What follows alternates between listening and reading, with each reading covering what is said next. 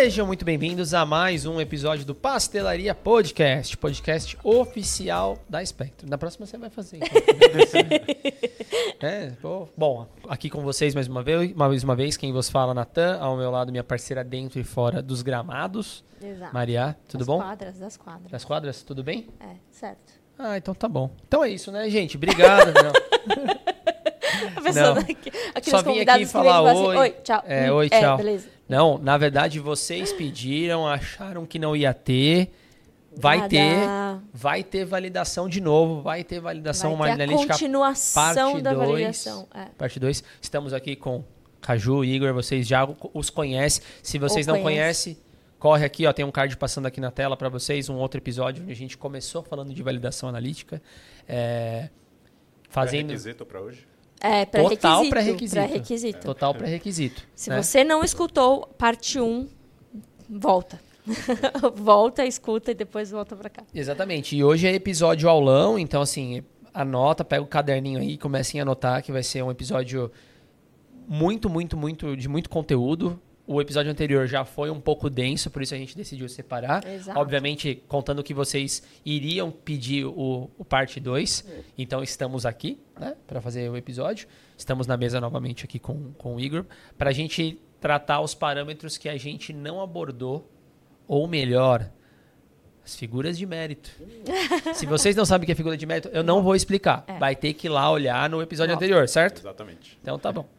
E aí hoje a gente vai falar de parâmetros que a gente não conseguiu abordar no primeiro episódio, que é exatidão, precisão, robustez e limites de detecção e de quantificação, certo? Precisões. Isso aí. Pode ser, pode ser. Quem sabe a Maria dá uma palhinha de System Suitability aqui não, que ela vai gente, falar um olha, pouquinho. vai ter que...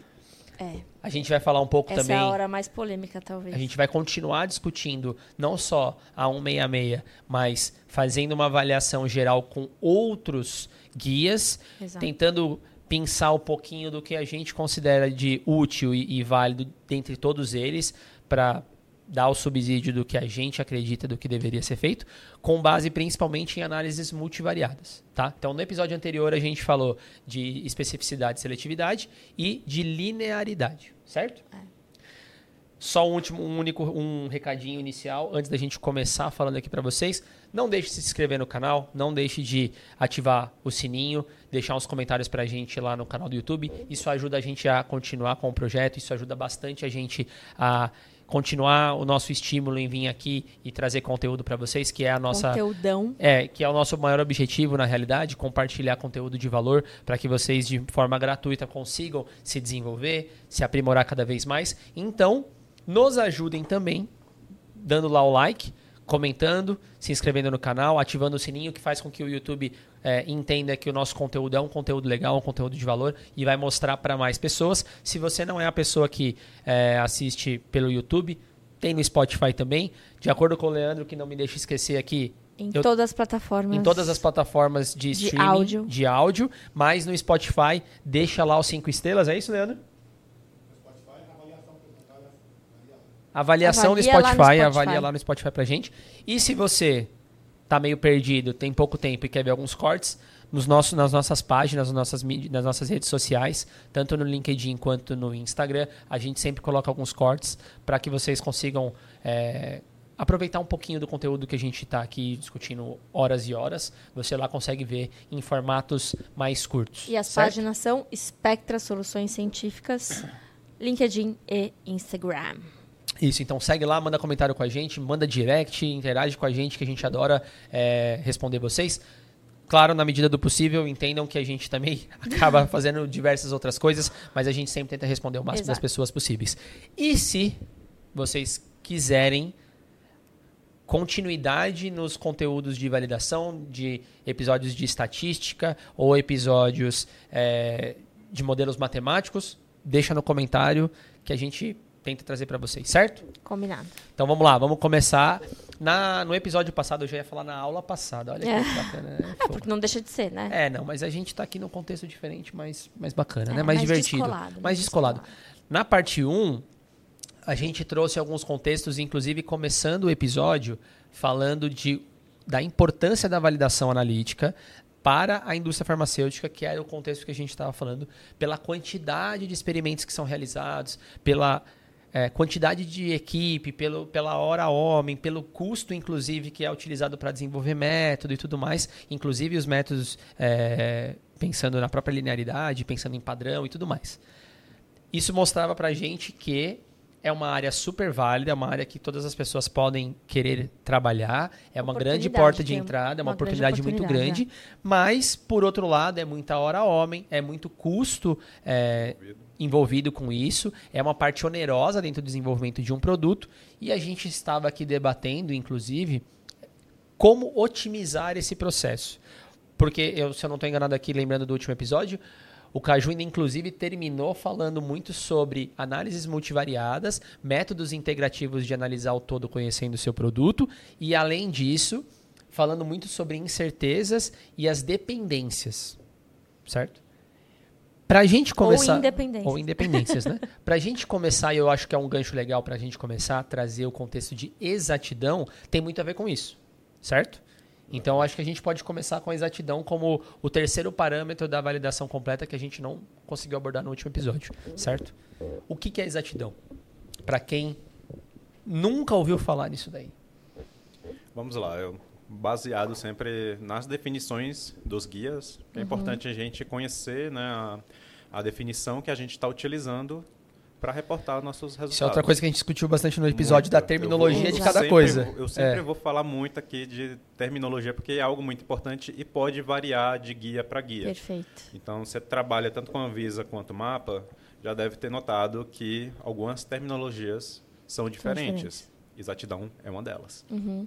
É, por definição, a exatidão é a diferença né, entre um valor que você vai medir, um resultado, com um, o valor aceito como verdadeiro. Né? o que, que é esse valor aceito como verdadeiro? Primeiro, que ele é aceito como verdadeiro porque uma coisa importante, a gente nunca vai saber o valor verdadeiro de algo. Por isso que a gente vai fazer um método e estimar aquele valor. Estimativa envolve erros, por isso que a gente sempre fala muito isso, é importante mencionar. No entanto, a gente vai adotar como verdadeiro um, o valor que a gente prepara ali a partir de uma substância química de referência, um material certificado de referência, por exemplo. Uhum. Materiais certificados em geral, ou então um método de referência. Você tem um método de referência operando, ele vai te dar um. Você sabe que ele vai te dar um determinado resultado. Você pode, com outro instrumento, por exemplo, comparar os resultados. Então, isso é, seria um valor aceito como verdadeiro também. Então, a exatidão é a proximidade de, é, entre esse valor que você está medindo e o valor aceito como verdadeiro. Essa é a definição de exatidão. Ah. No entanto, alguns guias eles não trazem exatidão. Você vê, a gente conhece exatidão porque Anvisa traz exatidão. Porém, o mapa, acho que talvez sejam os dois grandes guias assim que a gente tem no, no país, né? Um para fármacos de uso humano, outro para uso animal, veterinário. Então, eu gosto de fazer esse paralelo. Você não vai encontrar exatidão no mapa, então não precisa calcular exatidão.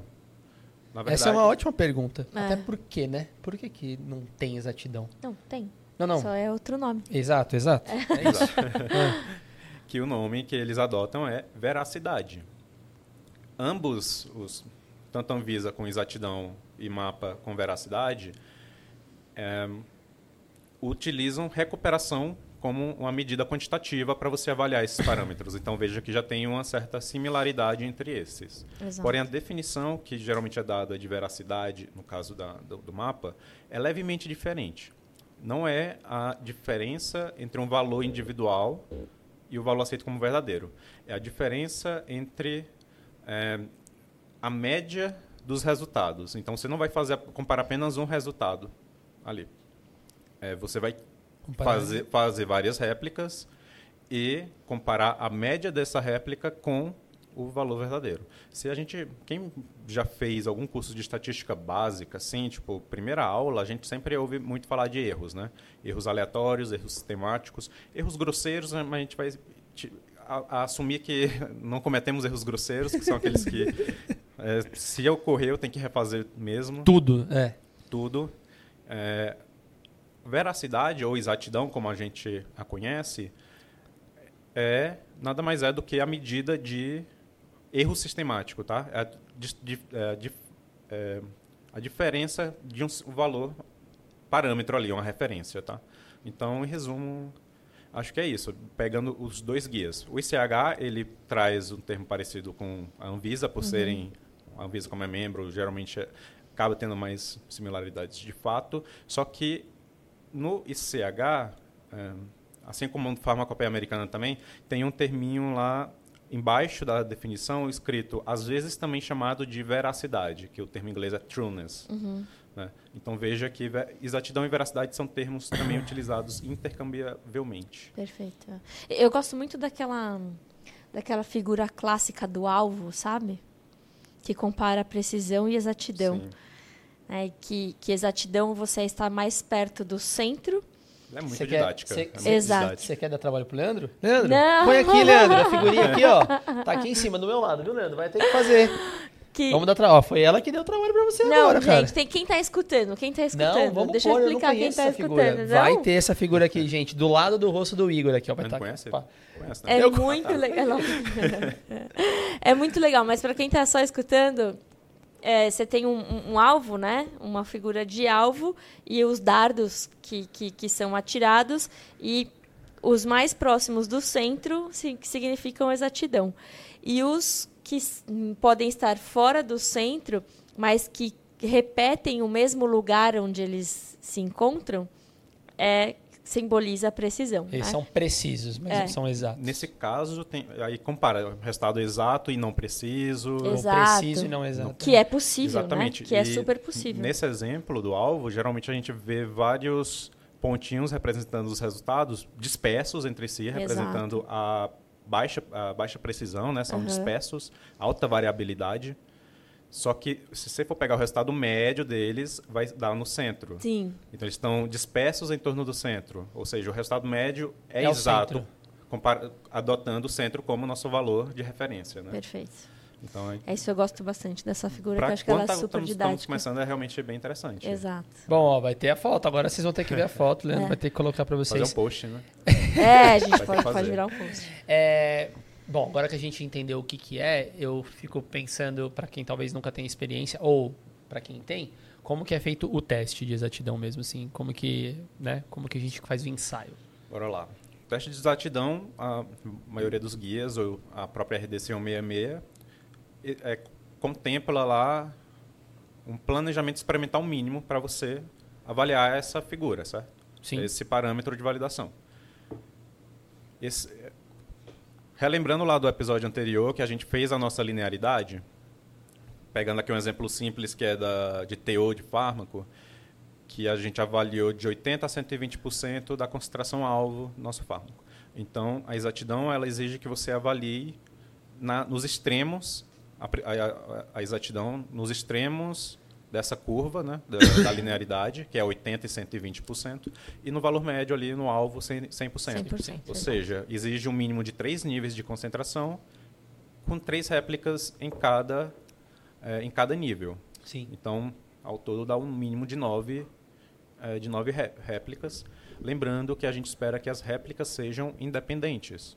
Que Mas, a gente como a gente tem três níveis é. diferentes, esperamos preparar três padrões diferentes geralmente feito na matriz. Aí, aí varia muito da forma como vai é, calcular a exatidão em termos de recuperação, né? Uhum. É, pode ser por... Idealmente, a gente procura uma matriz que não tenha nosso analito ali que a gente quer quantificar presente. Chamam de a matriz em branco, né? É, a gente apenas adiciona o padrão lá. Às vezes não é o caso, não, não acontece isso. Podemos fazer uma adição de padrão. Então, tem vários métodos descritos quanto a isso. Não vou me aprofundar muito, porque isso vai depender muito da realidade de cada laboratório. Sim, da amostra, fazer. né? Mas a, a ideia tá geral... Não, e é legal é você falando isso, desculpa, é que se vocês... Volta lá no episódio anterior, a gente falou sobre dependência ou independência, mas é isso que você mencionou, né? Se você tem que fazer três em triplicata, que seriam nove, é, de soluções diferentes. É, desde a pesagem lá. É. Desde a pesagem. Pegou no frasquinho do padrão e pesou na balança. É, então, você faz uma solução estoque ali, né? A primeira pesada diferentemente. São três, você não faz uma solução e depois distribui para todo mundo, porque aí você está criando condições dependentes. A não ser que você tenha uma justificativa que aí que você custos, que você, etc. É, que, que você já vai saber que esse erro vai estar tá imputado tá na sua na sua análise final. A gente já falou isso, então corre lá no outro episódio para ver, mas depois continua vendo esse aqui. Vai, continua. Pois bem, é, então, ou seja, a gente tem três níveis para avaliar a exatidão e três réplicas para ter questão de estatística, né, de uhum. parâmetros. E geralmente é, o que acontece é a gente tem um valor de referência que aí adota lá da curva de calibração ou linearidade. Ou linearidade. A gente discutiu isso também, né? Uh, você preparou o padrão, você sabe qual a concentração dele. É o seu valor teórico, né? Com base so, no seu modelo, na sua linearidade, você tem um, os coeficientes, sabe para aquela concentração qual é a resposta esperada, o seu y. Só que seu método ali, é, você foi colocou no instrumento, ele te deu, por exemplo, a área cromatográfica e a, você jogou na, a, a, é, na curva e ela vai te dar de repente uma outra concentração, um pouco diferente ali daquela que você esperava. Então é isso que a gente vai avaliar, o quão, o quão longe vai estar de, do que você esperava, do que é previsto. Algumas ferramentas que a gente utiliza, é, matemática, é o ensaio de recuperação. Né? A gente quantifica isso em termos relativos, que é a recuperação. Outra forma descrita, pegando aqui também um pouco a, a, a terminologia do, do ICH, é o viés. o viés. Ele não deixa isso muito claro, o viés aqui está começando. Em inglês se chama bias. Bias, uhum. que é o viés. Então, acho que as pessoas preferem usar bias, mas eu gosto de viés. Assim, uhum. Na... Mas eu acho que deve, mas será que não é a tradução? a tradução exata é viés. É, é viés. É. Em ensaios clínicos, inclusive, é muito, muito comum falar os tipos de vieses que podem Sim. estar contidos. em modelos matemáticos também biased. É, vieses. É, Enviesado, tudo Enviesado, exato. Então, ah. O, comenta isso, só que qual que é a diferença de recuperação e viés? Eles querem dizer a mesma coisa. A recuperação a gente sabe que o valor-alvo é 100%. Então a gente divide o valor concentrado, é o valor que a gente calculou ali, divide pelo valor teórico, por exemplo. Né? Então tem uma espera que seja 1, né? ou 100%. em termos porcentagens, 100%. O viés é a diferença entre esses valores. Então, diferença do valor que você encontrou com a diferença do valor esperado. Então, vai girar em torno de zero. Geralmente usa termos relativos, que aí divide pelo valor esperado, e vai estar em torno de 0%. Né? Então a gente pode tem essas duas formas. São comuns. feitas de jeitos diferentes, mas querem nos dar a mesma informação.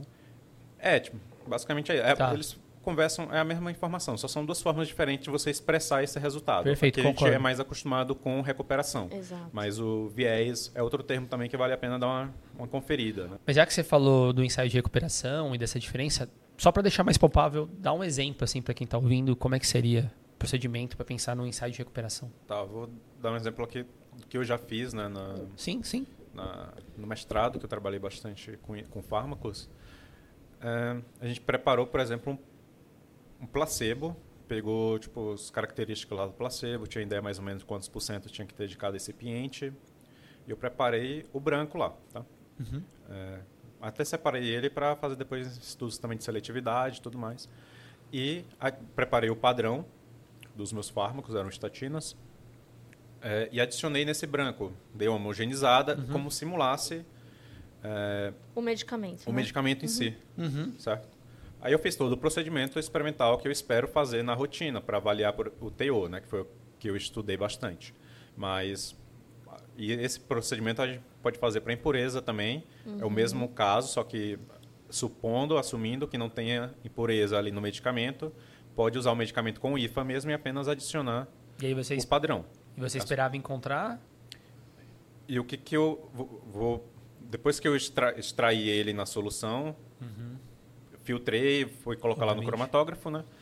Uh, ele vai dar a corrida, vai calcular a área lá no cromatógrafo, vai ter uma resposta. O que é que eu vou fazer com essa resposta? Eu quero relacionar essa resposta com a minha concentração é, esperado. Eu Exato. coloquei o padrão ali, eu sei quanto É, eu espero exato, dele. é. É isso aí. É, você Só- conhece aquela concentração, né? Isso. Você não pegou uma amostra qualquer. Isso. Você montou essa amostra, né? Justamente, eu estou conhecendo aquilo, é o que a gente chama de valor de referência, aquela minha Exato. referência. Exato. Meu SQR, né, que é a substância química de referência, o material de certificado, etc.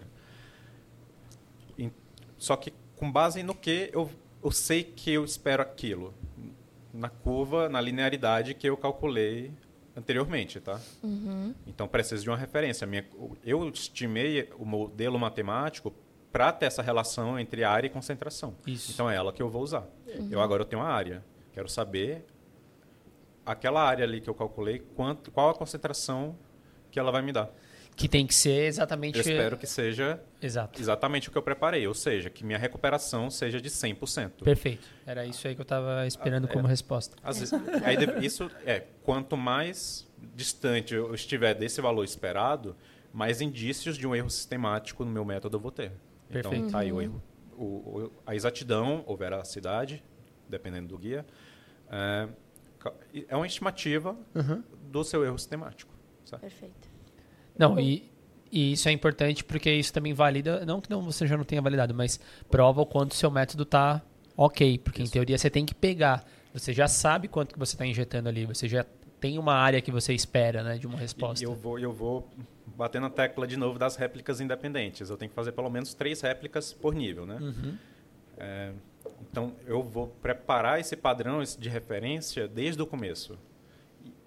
Para falar a verdade, es- essas réplicas que eu estou fazendo, eu posso assumir elas como minhas amostras do futuro, que, eu, que vai ter lá na rotina. Então, estou simulando como o meu método vai, é, vai, performar, é. vai performar lá na, na rotina. Perfeito. A gente faz três porque, mais uma vez, os É custos dá, envolvidos e o tempo, muita coisa rodando, tem um tempo. Então, é, o 3 é um, é um bom parâmetro. assim. Obviamente, você vai ter uma incerteza maior, mas é um bom parâmetro. Falando de incerteza, Boa. como comentei de... é, você tem três réplicas, as três réplicas, geralmente, a gente vai... Geralmente, tiramos uma média, certo? É esse valor médio que a gente vai comparar é, em termos de erro sistemático. Só que é esperado, com os três preparos eh, independentes, que os, seus, os valores encontrados sejam diferentes, certo? Então você vai ter um valor médio e você vai ter uma incerteza em torno desse valor médio.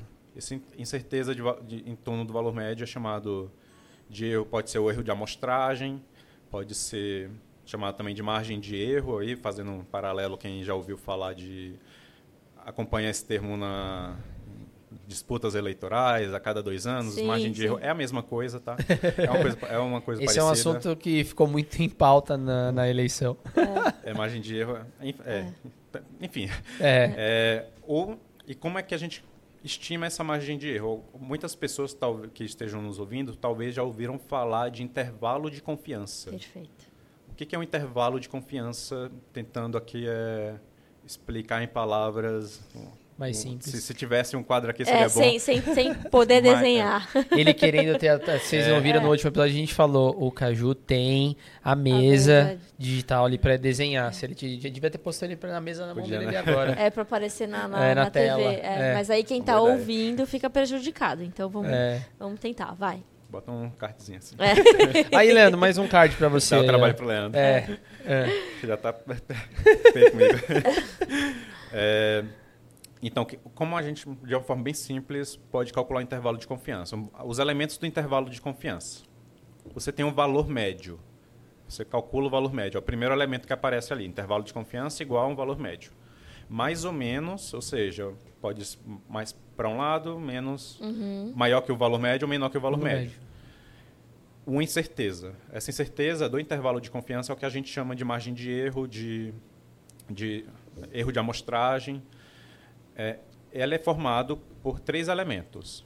Um é o desvio padrão dessas réplicas. Se eu tenho três réplicas, eu tenho um desvio padrão. Padrão. É, o segundo é a raiz do número de amostras que eu fiz. Então, raiz de n. Né?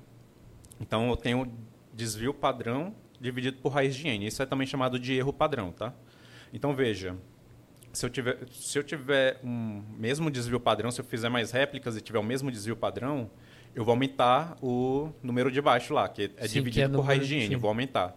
Então, eu vou diminuir a incerteza. Basicamente, é eu garantindo que aquele valor médio é uma boa representatividade dos meus dados. Só que aí eu vou bater mais uma vez na tecla também que isso é bom até onde seu orçamento permitir. Essa é você não vai conseguir ficar fazendo É. muitos testes. Posso fazer um, posso fazer dois? Um já é demais, né? Dois, dois vai te dar uma incerteza muito grande. Porque qual que é o outro terceiro elemento que falta ali na, entre o, é, junto com o desvio padrão e raiz de n? É o valor de t. Muita gente já deve ter ouvido falar. O valor de t lá da distribuição t de student, que é um multiplicador desse erro padrão. Então, ele basicamente vai falar quantos erros padrões eu estudo a minha média. A gente adota como, uma, como referência, como. é, esqueci a palavra, assim, mas. é, Como é uma padrão, uma referência. Pode ser É uma, uma referência, referência é como uma referência. é, 90, um nível de confiança de 95%. Então, é Exato. comum a gente falar intervalo de confiança 95%, né? Com a confiança de 95%. O que é esse intervalo de confiança? É basicamente você... é, o teste T ele vem de uma distribuição semelhante ali à normal, né? Só que ele é indicado quando você tem um conjunto de amostras pequeno, é, porque quando você tem um conjunto de amostras pequeno, você tem uma incerteza maior se aqueles dados vão inferir o seu todo, né? O que você quer, por exemplo, prever no futuro que faz parte de toda a sua população. Isso é o que a gente chama na estatística de inferência. Tá? Você tem uma população que você quer descrever, por exemplo, a capacidade do seu método ali é, prever os resultados daquele analito ali nas amostras que vão vir na rotina. Só que pra, na validação você vai fazer etapas de amostragem. Você vai tirar pequenas amostras, por isso que eu falei anteriormente que a gente vai estar simulando o, o método ali operando real, na, né? na vida real. Então você vai estar simulando. Então você vai ter essas pequenas amostragens. Então isso vai gerar um erro de amostragem. Você não sabe se aquele valor é realmente o valor do seu método, aquele valor médio. Então tem o erro sistemático aí. Então tem certeza do erro sistemático também. São dois elementos.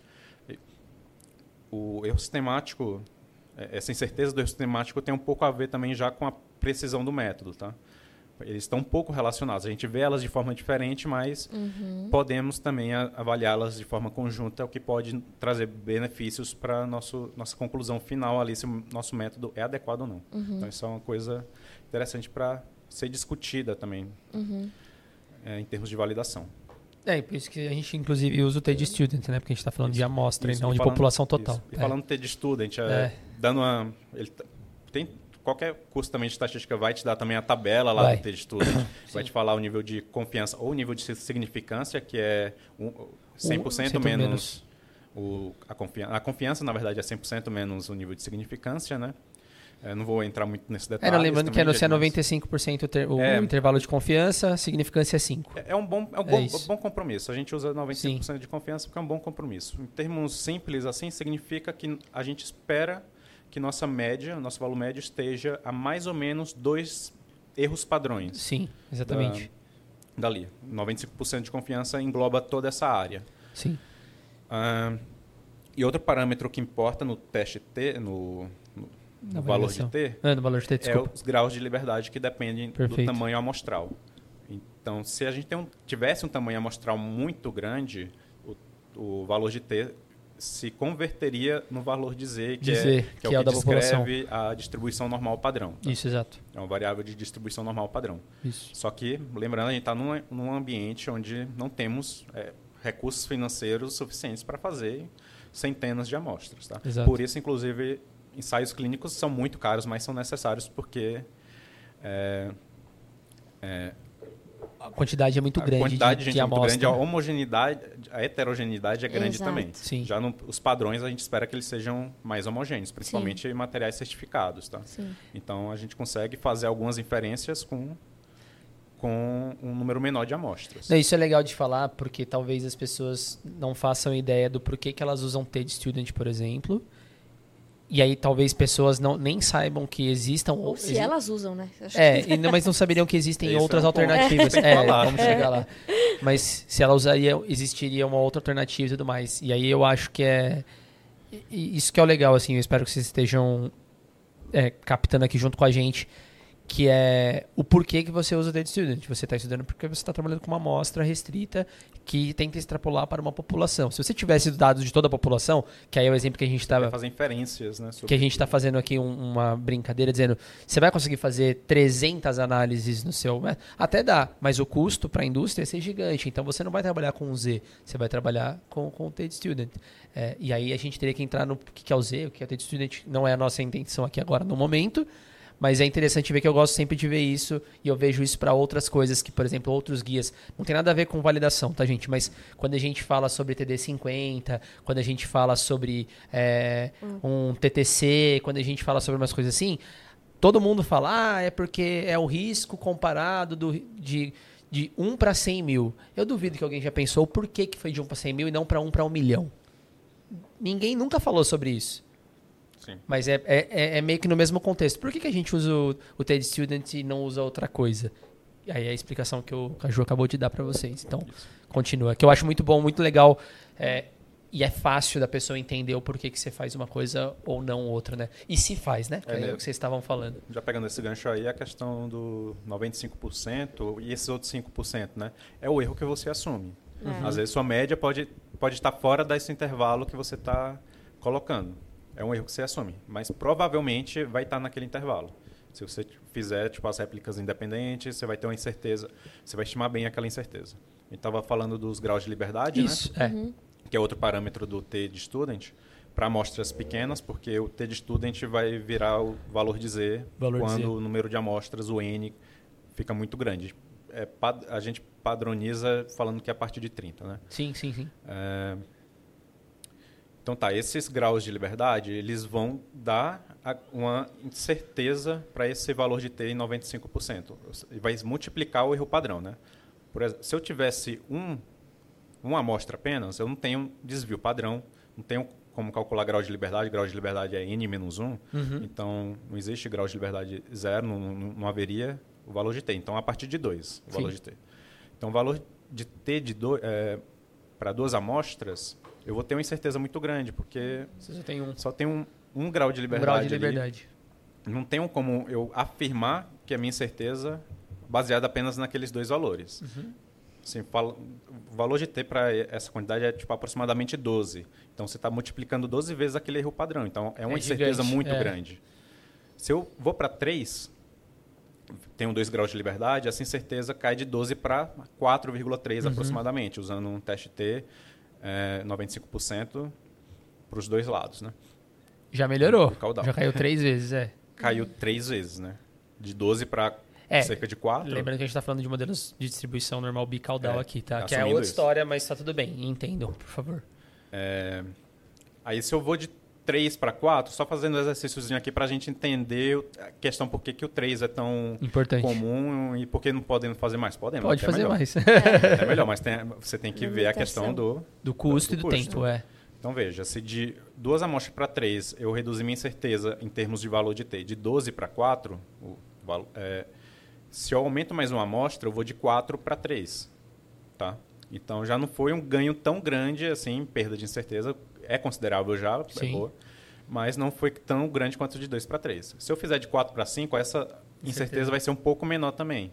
Vai ser tipo 2,7 de repente. Veja que eu não estou tendo tá muito mais ganhos. É, mas o trabalho que você vai ter Talvez. em fazer mais. Então, por isso que é exigido que o mínimo seja 3. É. Então, você tem uma boa estimativa Legal. daquela incerteza. É, exato. Esse é o jargão que a gente sempre usa, né, né para tratar de estatística. É assim, ah, no mínimo 3, é. senão você não consegue ter eu, dados eu, tava, eu tava querendo, ansioso para trazer isso aqui, porque eu, já, eu lembro que vocês já tiveram alguma discussão Exato. assim. Não, não, e é total... E é, to... é, isso seria ideal, mas tem que ver o custo, né? Não, e é total o que eu falei anterior, dando exemplo do porquê que a gente usa as coisas. Sim. Por que, que você usa 3? Ah, porque é o que falaram. Mas. Tem um, tem um porquê. É... Geralmente, não vou dizer que tudo, não tem um 100% de confiança, com 95% de confiança. é, Pior um que a Ju fala isso na vida real aqui, viu? Quando não, a gente vai falar alguma coisa, ele fala isso. confiança, eu tô dizendo, tô afirmando é, que... Ele fala isso aqui. Muito bom.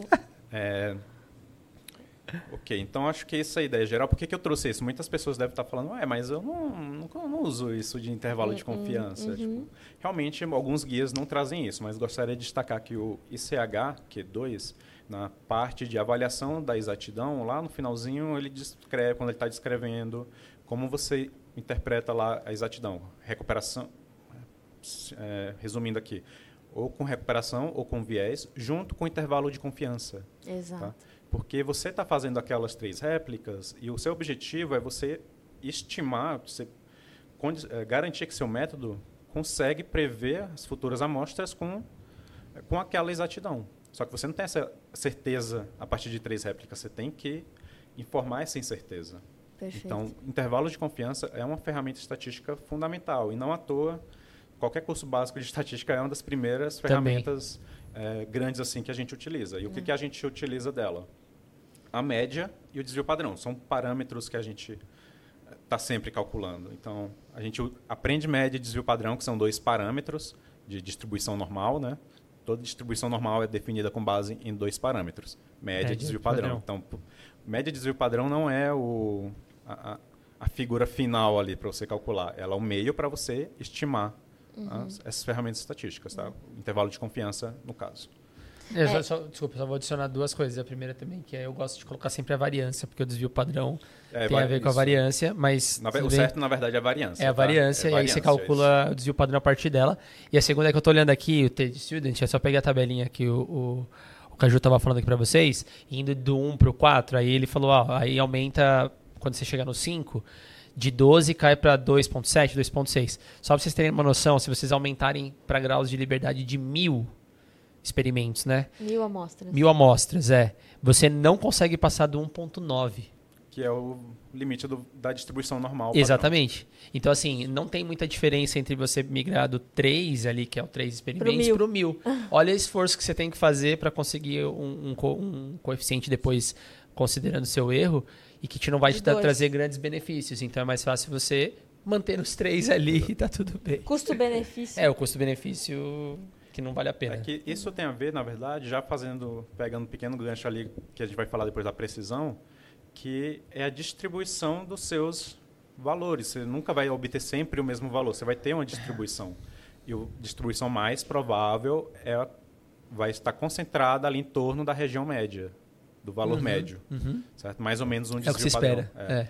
Outra coisa também muito comum é a gente vê lá o bota aí tipo curva de distribuição normal, padrão, só normal, provavelmente vai aparecer no Google um gráfico de sino com algumas com algumas coluninhas. Isso, a primeira é. coluna vai estar lá 68%, que é que suas amostras ali vão estar concentradas em torno do valor médio, mais ou menos um desvio padrão. Isso. Aí 95%, mais ou menos dois, dois desvios padrões, é porque vai convergir para um, uma incerteza de 2 em torno do valor médio.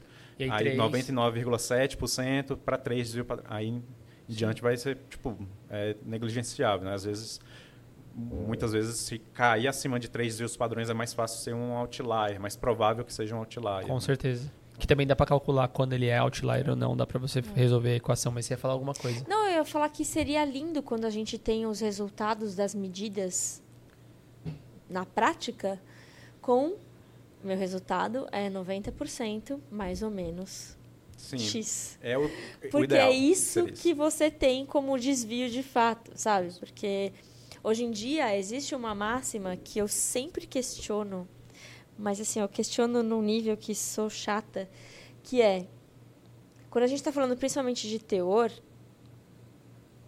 você tem, sei lá, uma, uma especificação de uma liberação de um lote é, que acabou de ser produzido. Né? Então, eu tenho que ter um teor ali por volta de 100%. Pode não ser, mas é isso. Mas vamos supor que eu tenha 100% daquele teor, daquele ativo naquela amostra.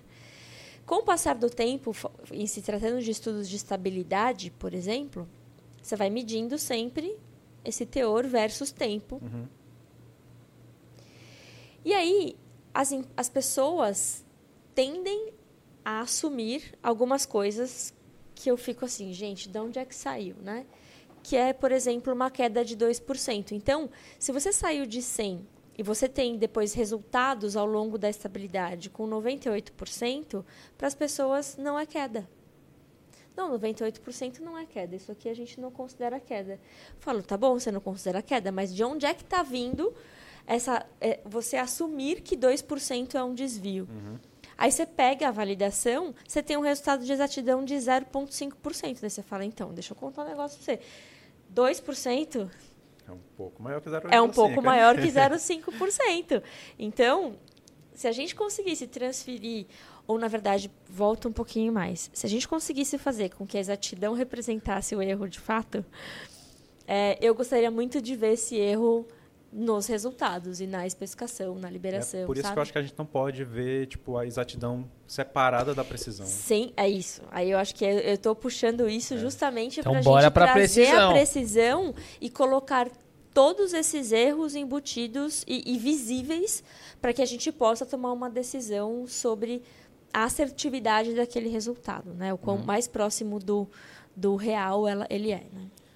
Então bora falar da precisão. Precisão. Bora? Já? Opa, Então, Ela tá famosa? passo, né? Tá famosa? É, o próximo passo, precisão. Ou precisões, como eu disse. Vamos lá. Mas acho que ficou tudo ok na questão da exatidão, que é necessário a gente é, reportar um resultado de exatidão não apenas como um valor médio, Exato. ou então valores individuais. Com seus Os desvios, valores né? individuais, tipo, é, usando assim boas práticas estatísticas, digamos assim, Uhum. é um valor médio a partir dos seus resultados experimentais e o desvio que, esses, que as suas réplicas é, informaram, né? E junto com a avaliação ali da incerteza, né? que vai ser sempre um pouco maior do que aque- só o desvio Desvio padrão, padrão. Exato. com um número pequeno de amostras. Quer, fazer, quer ter uma incerteza menor, tem que fazer muito mais amostras. Só Uhum. que aí, porque vai di- diminuir lá aquela, o raiz de N que fica lá embaixo, mas aí os custos vão ficar grandes, vale a pena? Aí você tem que decidir, né? Exato. Sim. bom.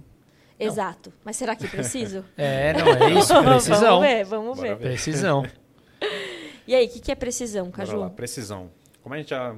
Sempre que fala de exatidão, a gente está falando alguma coisa de precisão, né? Então já deu para entender que a Que é precisão... um casamento, né? é a, é a perfeito. dispersão entre nossos resultados, né? O quão eles se concordam. Ou seja, é, se eu tenho um resultado que aqui e outro resultado que veio mais para cá, é, é preciso? Será? Eu- obviamente eu que eu tenho que ver todo O todo, o tamanho. o todo. Tem que fazer mais réplicas. Essas réplicas vão tendendo a se concentrar em uma região, não necessariamente sempre no mesmo lugar, né? Mas elas vão tender a se concentrar ali numa mesma região. Se tender, é, provavelmente é um, é, é um- são resultados Preciso. que me indicam precisão, boa precisão. Se eles ficarem muito espalhados, ou seja, são muito eh, Dispersos. di- dispersos, aumenta muito a dispersão, eles não concordam muito entre si, é, uma, é um indício de baixa precisão. né? Então, a variabilidade é uma forma de precisão, né? certo? Então, como que a gente vai medir isso? O que a gente sempre faz aqui, desvio padrão, é, é uma forma de você estimar uma precisão do método, certo? Só que aí a gente não usa só o desvio padrão em si. Geralmente utiliza em termos relativos, né? Desvio padrão relativo, é, ou então até mesmo coeficiente de variação, que é outro termo comum. Geralmente coeficiente de variação, é, eu uso na verdade em termos percentuais, mas eu descobri há pouco tempo que é usado para indicar a variabilidade relativa em termos decimais. Desvio padrão relativo em termos percentuais, né? É um texto do, do Wi- William Howitz, né, para quem já ouviu falar dele, o cara da trombeta de Howitz lá, da, que determina aqueles critérios de validação, de, De aceitação, tá? Então, Sim, sim. ok, então, eu- só uma informaçãozinha que eu achei interessante. Eu achei que era simplesmente um sinônimo, mas tem essa pequena diferença. E aí, a, e a precisão a gente pode fazer de formas diferentes, certo? Então, bora lá. O que que é a precisão também? A precisão é um mundo à parte, assim, na verdade, né? Tem vários níveis de precisão, na verdade. Então, os guias, eles sempre... é, eles trazem três níveis de precisão. A repetibilidade, precisão intermediária e a reprodutibilidade. Eu vou pincelar um pouquinho a reprodutibilidade, porque é, é um, é um parâmetro que é geralmente avaliado quando a gente faz ensaios interlaboratoriais. Por exemplo, a gente quer garantir que um, que um laboratório que faz um determinado serviço realmente cumpra aquele, aque- ah, aqueles requisitos ali, realmente cumpra eh, a, exa- a exatidão e precisão adequada.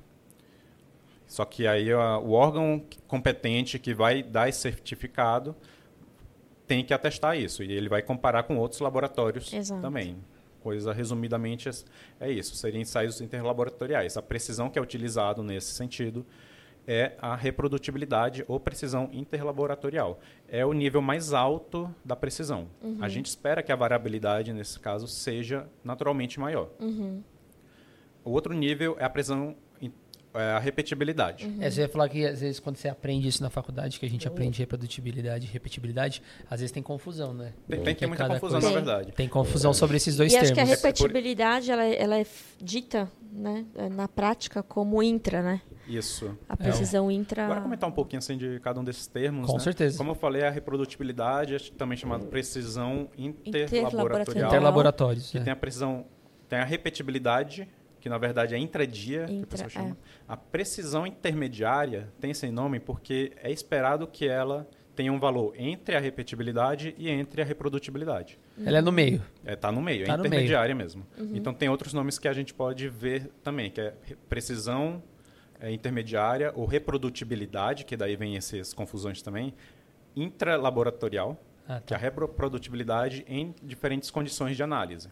Por exemplo, se eu for fazer minha três ou seis réplicas de uma determinada amostra no dia, eu vou ter uma estimativa da minha precisão, vou ter um desvio padrão, então isso vai, vai dar uma estimativa de uma precisão.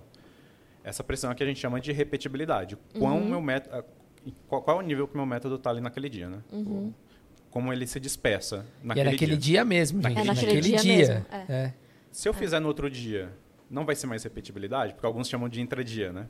Uhum. Vai ser a repetibilidade também, tá, gente? É, daquele dia. Só que daquele dia. É, daquele dia. Se eu fizer no outro dia, também vai ser repetibilidade. Daquele, daquele dia. dia. Eu é. posso, como eu fiz em três dias diferentes, eu posso combinar essas, essas informações essas informações e ter uma noção geral da minha repetibilidade. A vantagem, a desvantagem é que eu para isso eu fiz em vários dias diferentes. Uhum. A vantagem é que eu vou ter mais amostras, lembrando com mais amostras menor incerteza, tá? Uhum. Sim. Vou, vou ter aquela estimativa que eu estou fazendo vai ser um bom parâmetro. Onde entra a precisão? É, ah, lembrando, uma definição importante que tem nos guias é que são as repetibilidades feitas nas mesmas condições é, de análise em um curto espaço de tempo, tá? Um, fazendo essas réplicas em um curto espaço de tempo, ou seja, em apenas um dia, no mesmo laboratório, no, com o mesmo instrumento, o mesmo analista, é repetibilidade, não de, mesmo que ele faça tenha feito em dias diferentes. Uhum. É, precisão intermediária, você quer avaliar condições in, intralaboratoriais, ou seja, os dias diferentes, tá? Isso significa que se eu fiz amostra, as amostras hoje e repetir os ensaios em outro dia, o meu resultado médio, por exemplo, vai ser diferente ou vai ser igual? Então, tem uma ferramentazinha que a gente já comentou no último episódio chamado ANOVA, uhum. que, usa, que pode nos ajudar bastante a entender isso também, tá? É, infelizmente, eu acho que não é uma, uma, forma muito prática de se avaliar Sim. a pressão intermediária. É, forma geral, é a gente implicitamente a gente assume que o resultado de um dia e do outro são iguais e o que faz faz uma, uma um, estima o desvio padrão de uma forma combinada. Pega os resultados de um dia, do outro e soma tudo. Uhum. Tá? Então, isso é válido se os resultados de um dia e do outro forem iguais. Uhum. Se tiver uma pequena diferença entre os resultados médios, mesmo que o desvio padrão seja igual, vou ter uma, certa, uma pequena incerteza, que é onde vai surgir a origem do que eu falei lá, que a precisão intermediária é, no mínimo, a repetibilidade e um pouco Vários ou dias. pelo menos um pouco maior, né? É. Uhum. Porque tem essa incerteza. Então, a nova ela vai avaliar isso, justamente. Se um dos fatores está influenciando a incerteza das suas medidas. Por isso que a gente deveria... Esse é o objetivo da gente fazer repetibilidade, é, pressão intermediária. Perfeito. Não, é, e, e no mínimo... Não, não, só em dia, isso também vale para o analista. Analista, pro, exato. Pro assim, seria ideal se a gente conseguisse trocar um analista e equipamentos, enfim. Porque, isso. inclusive, isso isso de fato simula a realidade. Exatamente. Né? O instrumento seria o caso de, por exemplo, a gente tem um produto que vai ser analisado em dois instrumentos diferentes, porque de repente é um produto que sai muito, é, então tem muitas amostras para correr, então se for, se for dedicados dois instrumentos para ele, seria interessante incluir esses instrumentos. Uhum. O analista é, principalmente em plantas que rodam 24 horas, é importante avaliar se, se os analistas, se diferentes analistas estão envolvidos nessas análises. Exato. Então, tudo, então veja, só que uma coisa que é muito comum a gente fazer, as indústrias em geral faz, fazem, é, pega um analista e, analisa, e faz a precisão em um dia. Uhum. Certo? Ali já pode ser assumido como uma precisão a repetibilidade. Pega depois outro analista e analisa no outro dia.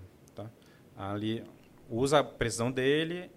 Às vezes alguns já consideram aquela como uma precisão intermediária Mediária. ou, inter, ou interdia, ou então combina os dois, aí dá a precisão intermediária. É outra forma que geralmente é feita. É, rigorosamente falando, se você está avaliando dias e analistas, o, o- dois analistas deveriam fazer em cada dia, Perfeito. certo? Uhum. Porque você Duas variáveis. du- são duas variáveis, Exato. então você está você tá avaliando em dois níveis. É. Eu poderia falar um pouquinho aqui de planejamento experimental, que a ideia é mais ou menos a mesma e não à toa o ICH nessa parte de precisão intermediária ele recomenda o uso de matriz de planejamento experimental, caso você dependendo dos níveis que você estiver avaliando. Eu- se eu vou avaliar, por exemplo, não só o dia e analista, mas o instrumento também. Aí são três. São três variáveis. Se eu avaliar, é, isso aí vai multiplicar numa base de dois, né? Se eu Sim. avaliar dois níveis em cada um. É, então vou ter, teria oito experimentos. Uhum. É muito. Eu posso reduzir para quatro fazendo planejamento fatorial, tá? Sim. É, fracionário. Fracionado. Tá? Então, são, são estratégias. É, Então, é importante entender o que significa essas precisões. É uma curiosidade que eu sempre tive no meu mestrado. Não entendi muito. Hoje em dia, nos últimos anos, eu comecei a é, estudar bastante essa, essa parte, me interessar bastante por isso. Inclusive, hoje até considero que a precisão intermediária, quando você está fazendo apenas a repetibilidade, ah, ensaios no laboratório, não in- entre laboratórios, entre todas as- essas figuras, tirando a seletividade, porque ela é a primeira de todas, assim, para garantir que o método vai para frente, vai funcionar, né? É, talvez seja a figura, o parâmetro de validação mais importante, porque ela Concordo. vai te falar a variabilidade do seu processo. Concordo, Exato. Concordo. Exato. Assumindo que a Exato. exatidão não, não demonstra erro sistemático, ela é a variabilidade total do Que processo. vai te mostrar. Se, É. se você tiver um erro sistemático, no caso, então provavelmente vai ser um pouco maior, inclusive. Eu- E que é a real, né? Inclusive, teve um evento algum tempo atrás, final de maio, é, no- na, da farmacopeia americana, falando um pouco, trazendo um pouco ah, sobre seus guias recentes, é, principalmente o 1220, mas dando umas pinceladas ali no 1225, que fala de validação, e o 1210, que são ferramentas estatísticas, que para divulgarem também uma coisa que eles falaram, falaram muito é o sobre o erro analítico erro erro analítico total, Total, exato. Uhum. que nada mais é do que você combinar o erro sistemático que a gente avalia lá na exatidão com o erro aleatório Da precisão. a- né? que é a precisão né E eles combinando essas duas abordagens, eles né? combinando essas abordagens aquilo que a gente falou lá no começo do primeiro do episódio da, Do da primeira um. parte Da parte 1. é, que a gente precisa ter um parâmetro para saber o quanto de erro é aceitável, que é o critério de, de aceitação ou limite de especificação. Uhum. Então, eu vou comparar esse meu erro analítico total com as especificações. Então, a exatidão vai me dar uma estimativa do erro sistemático, a precisão do erro aleatório, juntos, combinados, eu vou conseguir eh, garantir se meu método ele prevê Resultados se, se, se, dentro meu- dessa essa é uma faixa. quantidade razoável de resultados estarão dentro dessa especificação. Não, eu, eu sempre gosto de falar que reprodutibilidade e repetibilidade é assim. Reprodutível, se eu fizer, se a gente fizer, ou alguém na China fizer, tem que dar o mesmo resultado. Por isso que ele tem que ser reprodutível. E repetibilidade é, se eu fizer várias vezes em dias consecutivos ou não, tem que ser igual também. Isso então, é uma- coisa que gera confusão de reprodutibilidade, É. é. isso, porque às vezes é, é um sinônimo de, de precisão intermediária, outras vezes é da reprodutibilidade, que é a precisão em- entre laboratórios. Né? É, Mas a ideia concordo. é basicamente a mesma. Tanto é que se você estiver fazendo ensaios entre laboratórios, a pressão intermediária é, você não precisa fazer ela. Necessariamente. Por isso que tem essa intercambiabilidade também. Não, perfeito. E aí, assim, depois de que é, ex- é exato, é preciso, agora a gente tem que saber se é robusto. É, não, mas calma, deixa eu Ah, só você queria falar outra só- coisa? Só mais um, um ponto que eu acho que ficou faltando da precisão. Vai lá, vai lá. É o como é que a gente faz. Geralmente, mais uma vez, é, RDC 166 e CHQ2, eles sempre trazem duas formas clássicas assim de avaliar a precisão. Uma delas é a mesma forma que você avalia a exatidão, que é em três níveis, geralmente ali um nível baixo, o Uhum. nível alto da sua curva ali de trabalho E o médio. e o médio. Então você garante, você meio que estima a precisão nessa faixa, que é a sua faixa de interesse, é a mesma coisa para exatidão. Outra forma de avaliar, mas é, isso aí também vai dar nove, nove soluções no mínimo, né, já que são três réplicas por três níveis. E a outra forma é avaliar é, em seis dias, ah, desculpa, em seis réplicas, réplicas, no ponto ponto 100%. central, Isso. é. Que, é, que é o seu alvo de interesse ali, É. né, o seu alvo, na verdade. Exato. E é daí que sai muitos system suitabilities. Ixi. Mas não vou falar, que na hora de você ir para a rotina, Mas, é, você coloca seis inje- injeções de padrão 100% Sim. e avalia a variação entre eles para poder dizer que o seu sistema está apto a correr é, as suas Mas amostras. aí é que, que tem, que, que há, né? O, as réplicas têm que ser independentes, lembrando disso. Para você realmente ter a estimativa real. Daquilo. Que é outro problema. Se você, se você está fazendo, você preparou uma réplica, um- uma solução, e está fazendo seis injeções da mesma solução, você vai ter estimativa da precisão erro do equipamento. seu injetor. Do seu injetor. Do seu injetor. Não da Que- sua que- amostra. Que alguns Exato. chamam ali do a precisão do sistema, no sistema Exato. cromatográfico, tá? Então você espera que ela seja uma precisão ainda menor. É, que- a gente pode que- incluir ela embaixo ali da, da repetibilidade. Exato, que assim, que se você está fazendo um system suitability, tá tudo bem, porque você está avaliando o sistema, né? Mas eu acho que a gente precisa extrapolar um pouco isso, porque você precisa avaliar essa variação de analistas, sistemas, amostras e afins. Exatamente. Não é, e depois que você analisou então se é preciso e se é exato, tem que saber se é robusto. É, o robusto, na verdade, já tinha que vir lá do desenvolvimento. Por que, que você acha bem. que teria que vir do Ah, já- acho, desenvolvimento? acho que antes a gente É. pode falar um pouco dos limites, né? Robustez deixar para depois. Pode, tá bom, tá limites- Bora. Identifica. É, porque, É isso porque eu até ia. Boa, Mas boa. guarda essa informação que Tá. eu vou te perguntar depois. Boa falar dos limites, porque, por exemplo, quando a gente fala de impurezas, Exatamente. é exigido a precisão do LOQ. Quando você vai fazer a avaliação de risco ali, seu método é para TO, não vai precisar de um Ah. LQ ou um LD. Não, Vai geralmente não é estourar. necessário. É. É. É, Porque você não espera encontrar na, região muito baixa. baixa. ali, né?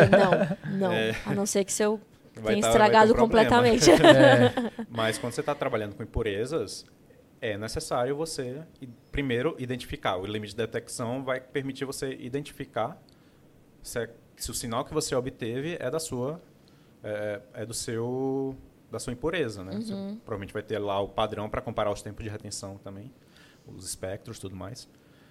E o limite de o quantificação. limite de quantificação para você garantir que você conseguirá quantificar com exatidão e precisão adequada. Exato. Certo? Porque você precisa informar quanto tem daquilo ali com erro aceitável. Eu ia falar que tanto no limite de quantificação e detecção, é, para quem talvez não sei se tem a experiência do que a gente está falando de experiência prática, que é a gente está falando de coisas tão pequenininhas no detector, tá? No- Sinais, né? Sinais, Sinais tão, tão baixos, baixos. tão pequenos, porque a gente, mais uma vez, é, a gente falou isso no episódio anterior, quando a gente gravou a parte 1, que a gente está falando de quando a gente está falando de impureza, a gente está falando de zero alguma coisa, né? Ou a gente espera que seja zero. 0,2%, é. 0,1%. É tão pouco que não dá pra saber se aquilo é uma impureza ou se é ruído, se é solvente, sei lá, né? Que é alguma coisa assim. confunde com Então, ruídos, né? Exato. confunde Por isso, por bastante. isso que tem um, o, para você de- medida, né? determinar o limite de detecção, uma forma muito comum, que eu acho super válida, é determinar ali com base em três é, Três sinais ruídos. sinal ruído, Três é. sinal ruído. É. Tem, tem os métodos, vários croma- é, sistemas cromatográficos, tem os algoritmos por trás que permite você fazer essa estimativa, né? Exato. É outra forma também que alguns guias trazem é a partir da, da, Linearidade. da linearidade, dos parâmetros da linearidade. Tem ali o, o erro ali do intercepto, né? Uhum. E a sensibilidade. Então, é outra forma também. Então, são parâmetros assim o, o LQ também, ele tem essas duas definições. Só que ao invés de ser três sinal ruído, é 10 Exato. sinais ruídos. Sim. Ou seja, ele é três vezes, aproximadamente três vezes o LQ. Então, você Exato. realmente tem que ter um sinal que você garante que é o seu, seu analista. É, a medida acaba. Para impurezas, a gente acaba focando até mesmo no LOQ, é, do que muito no detecção, porque E olha, porque tem que estar menor do que o limite de notificação. é igual ou menor. É, no máximo. É, no, assim, ó, no mínimo, seu LOQ tem que ser o limite de notificação conversando De com a. preferência poderia ser um pouquinho menor, assim, É, né? Deveria ser, Que, isso- é, que você é, está realmente exato. com a, Esse é o mundo com a ideal. boa confiança, você está informando que ali é, seu, é realmente seu limite de Perfeito, é. Exato, porque. Perfeito, exato e preciso. Prefeito exato, prefeito e robusto. Robusto, com índice de confiança tal. É. Porque, mas é que tem alguns casos quando a gente tem é, concentrações de ativos muito baixas, quando a gente está falando, por exemplo, de microdosagem, de teor, Sim.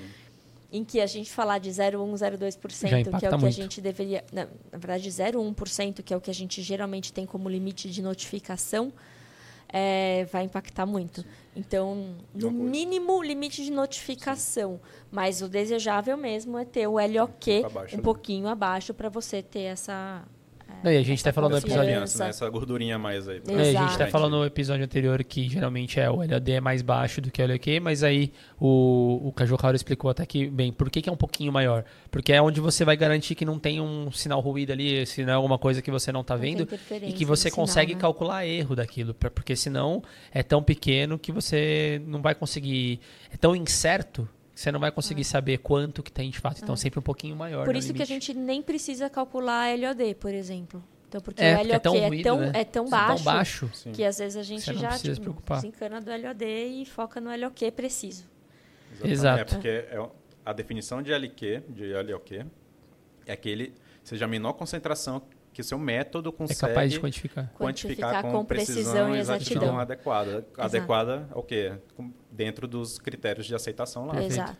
Só lembrando que LOQ é Limit of Limite Quantification, né? É. E o LOD é Limit of Detectation. Detecção, É- é- É uma coisa interessante para dar umas pinceladas, é, trazendo um pouco da literatura científica aqui para a gente refletir um pouco também, né? É, questão do LQ é um pouco sensível, assim, tipo, a gente está estima um LQ ali a partir do sinal ruído ou Ou da linearidade. ou da linearidade, mas ele é realmente exato e preciso. A gente trouxe aqui que a gente pode estar cometendo alguns equívocos, né? Pode estar isso, na verdade, é não é que esteja exatamente errado, mas está aumentando os riscos da gente levar o método para a rotina, então isso é bom pontuar. Mas o, ter um sinal ruído de 10 não garante que aquela concentração é a mínima aceitar, é a mínima ali com precisão e exatidão adequada. Às vezes pode ser um pouco maior, pode ser um pouco menor. Isso não, não, não garante. O que vai garantir é realmente esse seu método, conforme a, a linearidade, exatidão, precisão, vai atender os requisitos ali daquele, daquele nível. Tá? Então, é uma discussão que está tendo ainda, tipo, qual é a melhor forma de calcular limite de quantificação. E é importante destacar também que o limite de quantificação tem que ser tão baixo quanto seu método pede. Uhum. Sim. Né? É, pode, pode ser o limite de notificação um pouco abaixo. Né? Uhum. Pode ser que você conseguisse que seu limite de quantificação fosse até menor, poderia ser, mas pode não ser interessante para você. Exato, é. Até falando sobre nitrosaminas, a gente tem essa, umas discussões dessas, porque a nitrosamina muitas vezes elas estão muito, muito baixas e aí você não consegue desenvolver um limite de quantificação adequado e tudo mais. Então tem toda essa questão de você tem que saber exatamente como você vai desenvolver, como você vai determinar o seu limite de quantificação, porque senão complica, né? Então, Exatamente. já Então- podemos chegar na robustez ou não? A gente fechou? Ah, eu acho que era Acho que sim. Eles são mais falar simples, Vamos ver né? se eles vão mandar pergunta. Se eles mandar pergunta, a gente É. fala mais sobre isso nos próximos episódios. É só Caju pra, é volta. só pra instigar isso, para provocar, né? Exato. Você ia, eu, a gente agora, eu até falei, né? Vamos fechar. É, Precisão, exatidão, então é, agora a gente tem que saber se é robusto. é. Se é robusto ou se não é robusto. É. E aí você ia falar que tem uma questão na robustez que você acha que tinha que ser lá no desenvolvimento do método. Certo? Não, é, assim, ó. Por quê? A gente deixou a robustez por último, porque em teoria, na prática, ela é feita por último mesmo, na rotina. Pra mim, ela deveria ser a primeira. E deveria ter, sido, deveria ter sido feita durante o desenvolvimento do método. Hum. Hoje em dia, eu tenho uma questão, assim, é, muito polêmica, como sou, né? como, como sempre sou, que a robustez, ela tá ali, inclusive num protocolo de validação e tal, já estabelecido até onde que, que, que ela pode ir. E quando, na verdade, a gente precisa construir a robustez. Né? Então, assim, eu acho que robustez, é, para mim, ela, ela é polêmica, dentre todas as polêmicas que a gente falou aqui, mas para mim ela pega muito, porque não é, é passou ou não passou sabe? Eu lembro uma época, quando a gente estava migrando da 899 para 166, que era assim, ah, vamos supor, ah, eu estou fazendo um pH, um, uma solução tampão que é a minha fase móvel, hum. certo? A solução tampão tem pH 7. Aí o povo ia lá e colocava assim, fazia um teste, né, uma corrida, com o pH 6.5 e o pH 7.5. Então, pH 7 mais ou menos 0,5, certo? Então, esse era o teste de robustez que, que era feito. E que é feito até hoje, tá é bom? É feito até hoje. Exato. E aí, eles avaliavam se a resposta daquela amostra. É, porque aí é isso, a variação, a, varia, a variável é só o pH, né? Uhum. Para você conseguir fazer essa medida. Então, é univariado. Enfim. E aí. Às vezes, a sua amostra não tinha a mesma resposta. Uhum. Aí a galera entrava em pânico. Meu, não passou na robustez. Ferrou, volta o método, vamos desenvolver de novo. Mas é isso, assim. Não é sobre passar ou não passar. É sobre você dizer que seu método só é robusto não pH de 7. Ou seja, você vai precisar controlar todos os seus parâmetros, desde o pHmetro até o seu preparo da fase móvel, para garantir uhum. que aquele pH seja 7. Qualquer pequena variação vai apresentar um risco um muito risco grande. muito grande para o seu resultado. É. Todo mundo né? então, que, que desenvolve método tá olhando para você agora e falando, ah, não, ela tá louca, Eu quer fazer causando. trabalho. Exato, Nossa. mas é porque é a forma como a gente faz. Uhum. Porque quando eu estou desenvolvendo o método, eu já preciso desafiar essa, essa variação de pH para eu construir o espaço em que ele é robusto.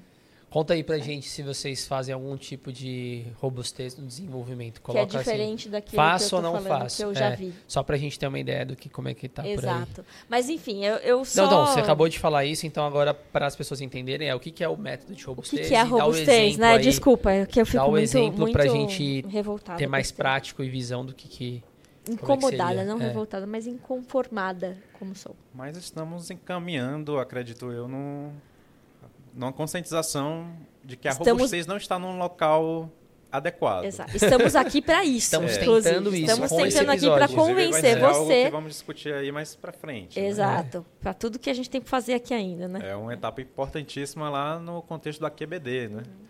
Então, que espera os outros episódios. Ah. Dando leves spoilers aqui, é. vamos falar um pouco sobre. Exato. É, inclu, inclusive, muitos softwares é, conseguem avaliar de uma forma é, matematicamente boa assim a, a, a robustez. No Mas, desenvolvimento. No, no como é o Fusion, por já. exemplo. O Fusion faz robustez no desenvolvimento, gente. Não tem robustez na validação, ele está no desenvolvimento. Mas enfim. Esse é outro episódio. É, antes de dar a definição, né, é, a, essa robustez que a gente avalia na, na, no desenvolvimento analítico já nos dá uma região onde nosso método pode ser validado que mesmo com pequenas variações uh, nas continua. condições experimentais, ele ainda vai dar uma com, com uma boa confiança, ou seja, com erro aceitável. Exato. É, a, aquele resultado. Aquele resultado. Pegando esse gancho, então, o que, se, o que é a robustez? Uma definição rápida de robustez são variações deliberadas nos fatores operacionais.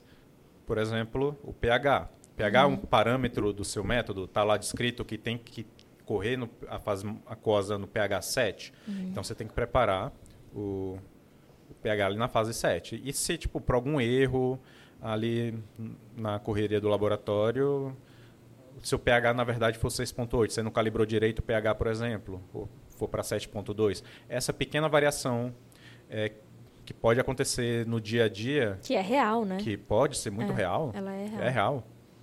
Ela vai afetar seu método? A que ponto, né?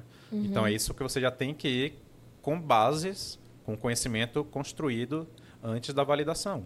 Exato. Certo? É. Garantir aquela região. Isso vai dar muitas vantagens, incluindo uma maior flexibilidade do regulatória, né? Futuramente a gente espera. Sim, sem dúvida. É, É uma coisa também que o, que o Sanches levou anteriormente, o Rafael Sanches da Anvisa Exato. levou anteriormente, há algumas semanas atrás, no evento da farmacopeia, que a, espera algumas mudanças no futuro né, da, da legislação que fala sobre a pós-registro, para pensar em uma maior flexibilidade. Então, veja, inserir uma, um melhor desenho da robustez vai ser importante nesse, nesse contexto todo. E outra, eu acho que um ponto importante para a gente colocar, a robustez, hoje que ela, ficando no final, né, ela dá um trabalho, talvez ela seja a, a, o parâmetro que a gente avalia que mais dá trabalho. Não, então, você validou todo o seu método, aí chega lá e, ó, o pH 7,5 aqui não, Não dá. não passou, e agora Exato. vamos refazer tudo? Não, gente, era uma loucura, porque às vezes não dava mesmo, e aí o pessoal queria morrer, já estava no último Isso se minuto. mudou a coluna. Exato. É, a coluna é outro parâmetro que a gente pode variar deliberadamente, pra, porque a gente espera Porque vai que variar, no ciclo né? de vida lá do produto, Exato. A Você vai ter que vai trocar a morrer, você vai ter que Vai, trocar você a vai trocar. E, e- e por isso, ela dá muito trabalho, porque você vai ter que avaliar tudo que de alguma forma vai interferir na medida do seu resultado. Temperatura do forno vai variar Então, é bastante. temperatura, é fluxo, é, é coluna, é pH, enfim. Que pode, inclusive, afetar ali a separação dos seus picos, aí você não vai mais conseguir ter Perfeito. uma quantificação exata dele, porque senão vai ter mais ele puro lá, seletivo, né? Exato. Então isso tudo vai afetar, tipo, seletividade, quantificação. Então veja que a robustez vai Ela afetar os parâmetros da validação que a É. gente falou até aqui. Então seria sensato a gente pensar nela como a, a ligação do desenvolvimento analítico com a validação também. Né? Sem dúvida. E para mim é, é o que faz sentido. É, Para mim também. Eu, eu sou É. suspeito para falar isso porque foi basicamente o tema da minha tese, né? Não, e, e é por isso que a gente até fala, que, que é o que a Maria falou um pouquinho no começo aqui. Já tem como fazer isso, já dá. O Fusion, inclusive, é uma das ferramentas que a gente, inclusive, até suspeito de falar, mas é que faz muito sentido. O Caju trabalhou com ela também no passado. Ela te facilita muito a vida já No no passado não, ele trabalha no passado, no presente? Não, ele trabalhou no passado durante o doutorado dele. Então ele É, mas ele trabalhou. trabalha até hoje. Ele trabalha. é. É, Virou trabalho, vai trabalhar tanto que virou trabalho. É, exato. E aí, porque ele facilita e consegue colocar e desenvolver robustez durante o desenvolvimento, né? Então, vai evitar muito trabalho lá na frente, que é o que a gente está É, falando, porque imagina. aí, uma vez que você sabe até onde o seu método pode ir, até onde a sua variação pode ir, você vai trabalhar tranquilamente ali naquela região, porque você tem a segurança de que seu resultado vai continuar sendo o mesmo. né? do que o erro, enfim, está todo dentro do erro calculado, né? Exatamente, exatamente. Ufa, Enfim, Foi bastante eu acho coisa. Que é isso. Quer Eu trazer acho- mais alguma coisa Não, da acho que já deu para dar uma Acho boa foi- pincelada. é, deu para ver que tem bastante coisa para discutir de validação, muita coisa ainda para a gente harmonizar, assim, né? Tipo, tentar falar a mesma língua, mas deu para ver que é muito complicado. É, varia de guia para guia, tem as dificuldades, assim, as próprias elaborações a gente tem que reconhecer que é um trabalho complicado. Sim, sem dúvida. Então, mas como o próprio nome já diz, os guias já são uma boa referência para a gente. Uhum. É, o, o mesmo o, é, aqueles que têm níveis regulatórios, né? É, mas eu acho que o que é importante a gente ter trazido aqui é uma reflexão sobre o que significa cada ponto, não tornar um checklist. Tá, está lá por algum motivo. Bora interpretar o que significa eles. Quem sabe a gente não consegue é, ver alguns pontos a melhorar no nosso trabalho, né? Perfeito. Não, eu acho que é, eu tenho a plena certeza de que as pessoas deverão, ou pelo menos inicialmente deverão entender todos esses parâmetros de formas complementares que aí entra na análise multivariada que a gente falou, né? Porque é o que, assim, de modo bem fácil, que a gente não tá para falar como que você deveria fazer o seu, a sua validação analítica, mas o que a gente está falando é como é que você olha, por exemplo, exatidão sem precisão e vice-versa. Como é que você é, não pensa ou começa pensando na seletividade, mas sem pensar na, na linearidade que você vai ter que desenvolver na sequência. Como é que você constrói essa, esse, esse processo? Como é que você pensa na robustez sem pensar na exatidão, na precisão e no desenvolvimento do seu método que foi lá atrás? Sem contar que aqui a gente está falando parâmetros ou figuras de, De mérito. mérito. Mas dentro de cada um desses parâmetros, tem outros parâmetros que a gente está falando. Por exemplo, a gente acabou trazendo muito aqui sobre os erros e as incertezas, intervalos de confiança nesse episódio atual, que para você calcular isso, você também tem que ter entendido o seu processo, o seu produto, ah, os seus seu custos, o seu é. método, quantos analistas, tal. Então assim, não dá para você tratar uma variável, é, agora falando com esse termo de né, mais estatístico ali, uma variável independentemente das outras. Porque isso nos leva para a evolução do futuro, que é o AQBD, por exemplo, que é você ter flexibilidade, que é você entender que a gente está falando aqui agora, ah, se você tiver que trocar uma coluna, porque lá no futuro, no ciclo de vida do seu produto, dependendo de como você tiver o seu modelo e você tem o seu design space, você troca.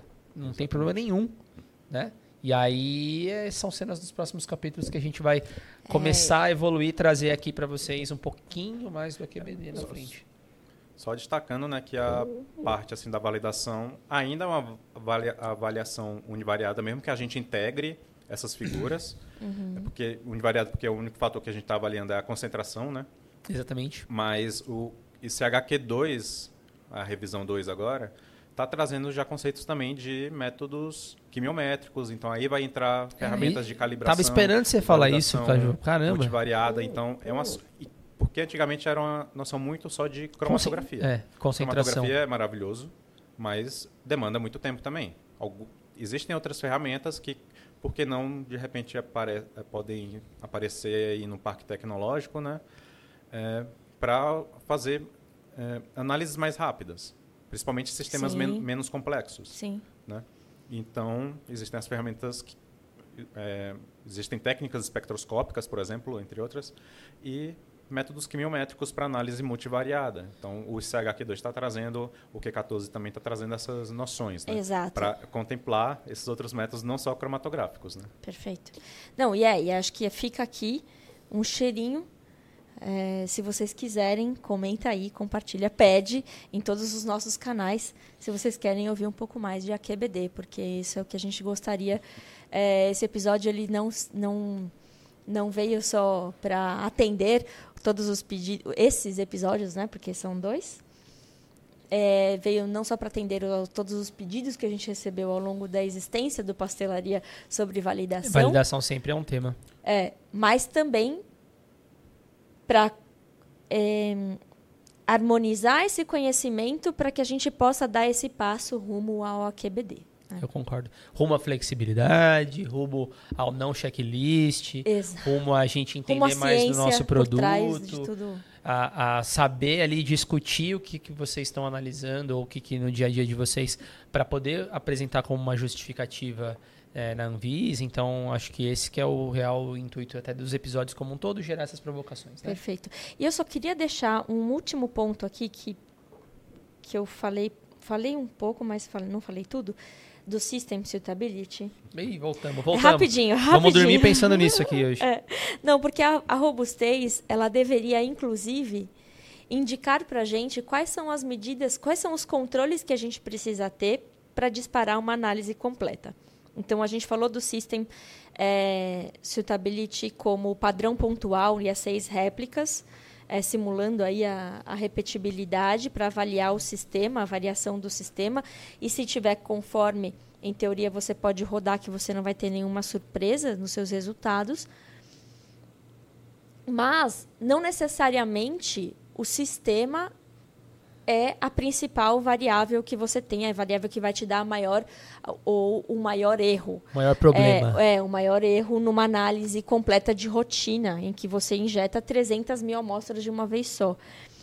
Então é um prejuízo muito grande se esse sistema não tiver. Não, até lembrando que na vida real também a maior parte dos sistemas eles são sempre qualificados, né, pelas empresas e tal. É, então, então, enfim, tem você várias... presume, você presume que seu equipamento vai estar tá ok. Né? Exato. Né? E, e, às vezes, é, e a gente vê isso muito na rotina, métodos farmacopeicos e, e, próprios métodos desenvolvidos internamente, que, na verdade, o seu system é, não é necessariamente a réplica de padrão, mas a variação, a, a medida de resolução entre picos, porque Isso. muitas vezes você tem uma, um, um pico muito pouco resolvido de outro, ou seja, eles estão muito próximos, logo, se você tiver algum problema no seu sistema, eles podem coeluir e prejudicar a sua medida.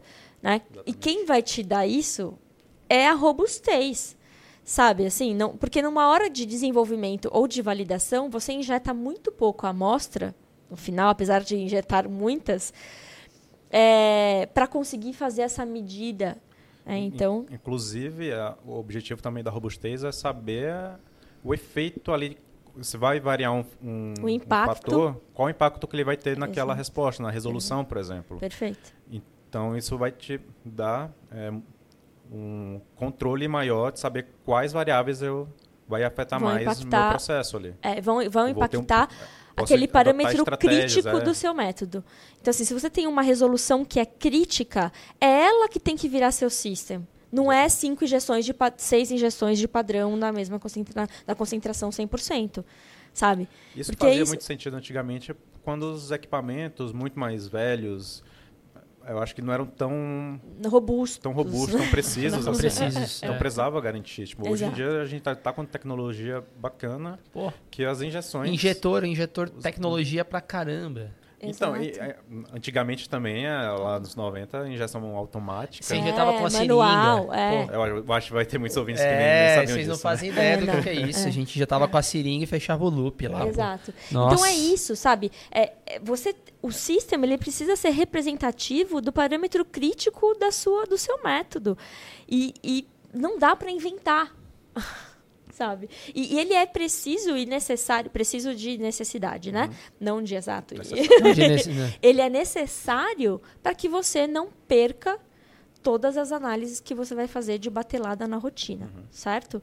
Então, gente, pensem um pouquinho. Se você tiver algo crítico, uma resolução que é crítica, uma simetria de pico, muitas vezes, que é crítica para a sua medida, a robustez vai te trazer esse indício, logo você pode colocar isso como critério de aceitação para liberar a análise, sabe?